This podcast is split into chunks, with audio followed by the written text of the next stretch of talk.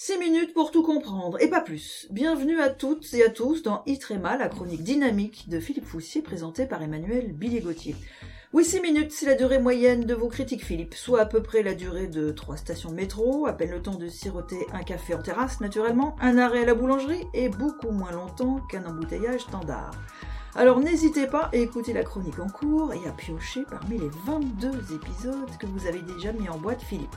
Pour l'heure, un thème complexe et extrêmement sensible.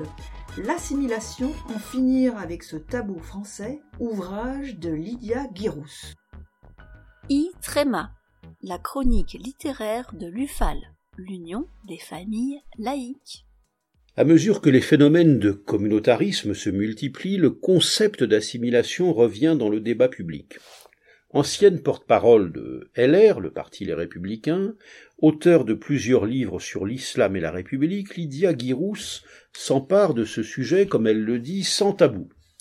Elle voit dans le processus d'assimilation autrefois en vigueur en France la solution pour endiguer le séparatisme islamiste qui se répand dans la société française. Alors l'un des mérites de ce petit livre consiste déjà à poser un diagnostic sur l'histoire de notre pays et sur sa gestion de l'immigration. Lydia Guirous rappelle par exemple comment la France faisait avant la Première Guerre mondiale de l'assimilation une condition d'accès à la naturalisation. Elle revient sur la manière dont les vagues d'immigration italienne ou polonaise se sont agrégées à la société française sans en masquer les difficultés.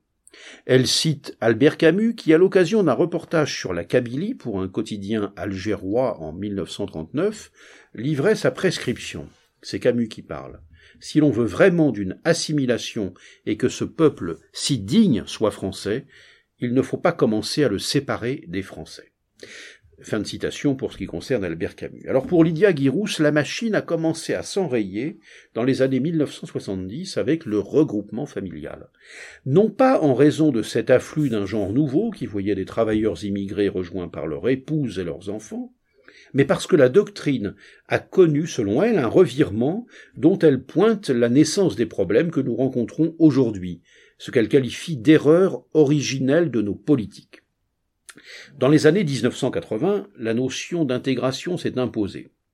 Lydia Guirous en propose cette interprétation. Elle considère que la société, elle parle de l'intégration, elle considère que la société s'enrichit des différences et que l'identité se construit au gré des apports des uns et des autres. Selon cette vision, continue-t-elle, c'est autant à la société de s'adapter au nouvel arrivant qu'au nouvel arrivant de s'adapter à la société. La suite, nous la connaissons, et le développement des revendications identitaires, ethniques et religieuses puise largement sa source dans un terreau favorable sur lequel on a plaqué le modèle américain. Itrema, la chronique littéraire de l'UFAL, l'Union des familles laïques. Lydia Guirous identifie un certain nombre de défis à relever et parmi eux, l'embrigadement de la jeunesse musulmane est une bombe à retardement, nous dit-elle, qu'il convient de désamorcer très rapidement. L'assimilation est pour l'auteur la solution à explorer. Selon elle, ce n'est pas au débat suranné du monde d'avant-hier entre intégration et assimilation que nous devons répondre, mais au débat entre assimilation et communautarisme. Elle préconise donc une série de mesures comme la fin de l'automaticité de l'acquisition de la nationalité par le droit du sol, la fin de l'option de l'immigration choisie, l'uniforme scolaire ou encore l'interdiction du voile dans l'espace public dans son ensemble.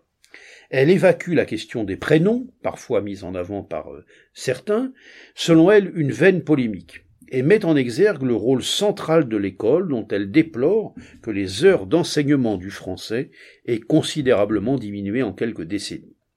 Pour éviter la xénophobie, le racisme, le communautarisme, le séparatisme et mettre en échec l'islamisme, nous dit Lydia Kirous, il faut retrouver la fierté d'être français.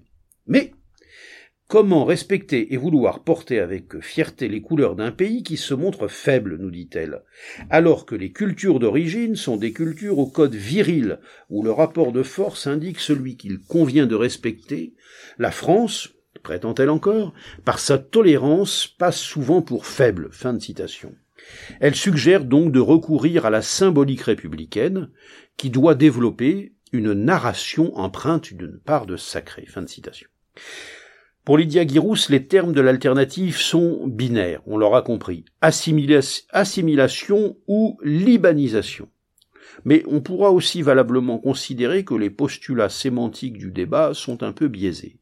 Car quand à la fin du siècle dernier la France se gargarisait de pratiquer l'intégration, elle accomplissait tout l'inverse dans la réalité, par une politique de peuplement, d'urbanisation et de logement créatrice elle-même de ghettos et de séparatisme, encouragée par l'État, les bailleurs sociaux et les élus dès les années 60, la nation française a fabriqué du communautarisme. Et c'est aussi en analysant avec exigence ces fautes, dont nous payons aujourd'hui lourdement la note, que la France pourrait engager une politique d'intégration digne de ce nom, qui considère, pourrait considérer réellement chaque citoyen en devenir indépendamment de ses origines ou de ses héritages, et non en les y assignant par une politique délibérée de concentration géographique et de peuplement urbain sur des bases ethniques ou religieuse telle qu'elle l'a pratiquée depuis une quarantaine d'années. Voilà donc pour ce petit livre qui euh, pose des questions, qui euh, ouvre des pistes qui ne m'ont pas toujours convaincu, vous l'aurez compris. Lydia Girousse, donc Assimilation, en finir avec ce tabou français, aux éditions de l'Observatoire, 96 pages, 10 euros. Merci Philippe. La semaine prochaine, vous nous apporterez votre éclairage à propos d'un autre sujet brûlant et clivant, d'après l'ouvrage de Pierre-André Taguieff, L'imposture décoloniale, science imaginaire et pseudo-antiracisme. Tout un programme. Iltréma est terminé. Bonne semaine ensoleillée à vous, j'espère, Philippe. Mais à vous aussi, Emmanuel.